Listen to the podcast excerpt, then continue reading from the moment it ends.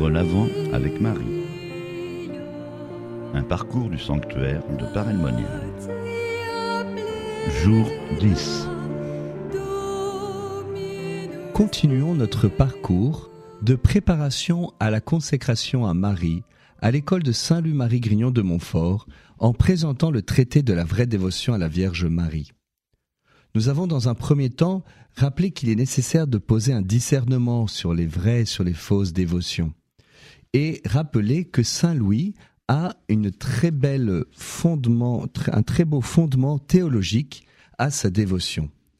Maintenant, entrons dans une nouvelle partie et abordons les motifs pour lesquels il nous invite à vivre cette vraie dévotion à la Vierge Marie.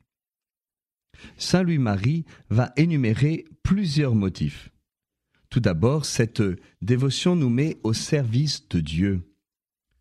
Ensuite, elle est une manière d'imiter l'exemple donné par Jésus.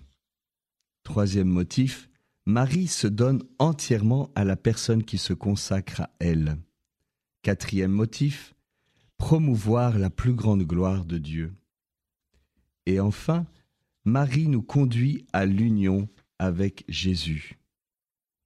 Elle nous donne une vraie liberté intérieure. Notre prochain bénéficie de cette dévotion et c'est enfin un admirable motif pour persévérer. Le premier de ces huit motifs, la vraie dévotion à Marie nous met entièrement au service de Dieu. C'est au numéro 135 à 138. Il n'y a rien de plus grand que d'être le serviteur du Seigneur. Il n'y a rien de plus grand que le, que le Seigneur. Jésus s'est donné entièrement à nous et il attend de notre part une réponse d'un même amour. Jésus n'a rien gardé pour lui, il a tout donné à Dieu. Il a tout donné sans réserve. Il s'agit pour nous de tout donner en réponse sans réserve à Jésus et à Marie sans esprit de propriété. Ainsi, nous offrons et nous consacrons à Marie tout ce que nous sommes et tout ce que nous possédons en réponse d'amour.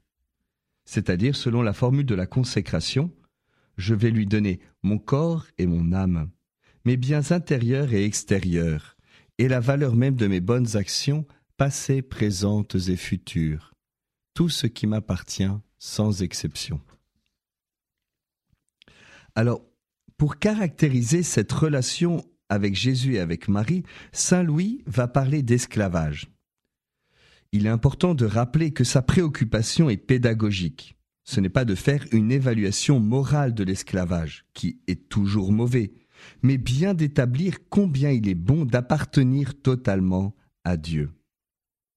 Saint Louis-Marie, au, au numéro 70, explique qu'il existe trois sortes d'esclavage. Un esclavage de nature, un esclavage de contrainte et un esclavage de volonté.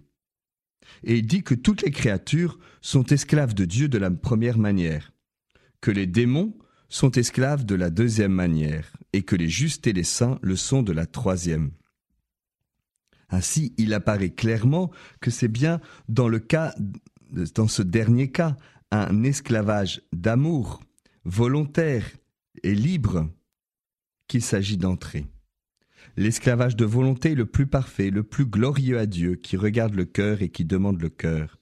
Par cet esclavage de la volonté amoureuse, on fait choix, dit Saint Louis, par-dessus toute chose, de Dieu et de son service, même quand la nature n'y obligerait pas. Et nous voyons bien à travers ces expressions que ça n'a rien à voir avec la plaie de l'esclavage, qui ne constitue, répétons-le, jamais quelque chose de bien, et Saint Louis ne donne jamais l'esclavage comme un modèle à imiter. De fait, la loi naturelle et la loi divine condamnent fermement l'esclavage. Et si Saint Louis-Marie a recours à une catégorie d'esclaves, c'est pour la distinguer de celle de serviteur. Oui, c'est vraiment pédagogique. Pour, mieux, pour nous aider à mieux comprendre la radicalité de notre appartenance à Dieu, cette totale dépendance envers lui. Au numéro 71, il va dire qu'il y a une totale différence entre un serviteur et un esclave le premier point de cette différence, c'est le suivant. Un serviteur ne donne pas tout ce qu'il est et tout ce qu'il possède et tout ce qu'il peut acquérir à son maître. alors que l'esclave, lui, se donne tout entier, tout ce qu'il possède, tout ce qu'il peut acquérir à son maître, sans aucune exception. Deuxièmement, le serviteur existe des gages pour les services qu'il rend à son maître. Mais l'esclave, lui, ne peut rien exiger, quelque assiduité, quelque industrie, quelque force qu'il ait à travailler. Troisièmement, le serviteur peut quitter son maître quand il voudra, ou du moins quand le temps de son service sera expiré.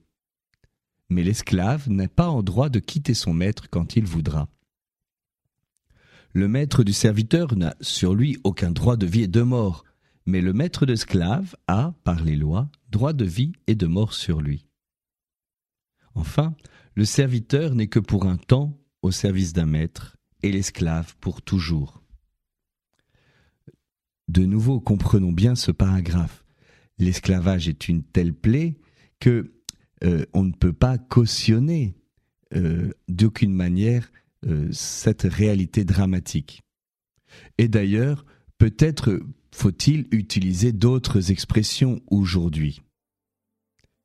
Ainsi, dans la communauté de l'Emmanuel, on a substitué dans la formule de consécration l'expression en qualité d'esclave par la formule équivalente en toute soumission et amour. Mais quoi qu'il en soit, cela veut dire que dans notre relation à Dieu, nous nous donnons à lui entièrement tout ce que nous sommes, tout ce que nous possédons. Que nous n'avons rien à exiger de lui. Que nous ne pouvons pas le quitter parce qu'il a sur nous droit de vie et de mort et que nous sommes à lui pour toujours. C'est cela que nous devons retenir et la vraie dévotion à la Vierge Marie nous y aide à y entrer.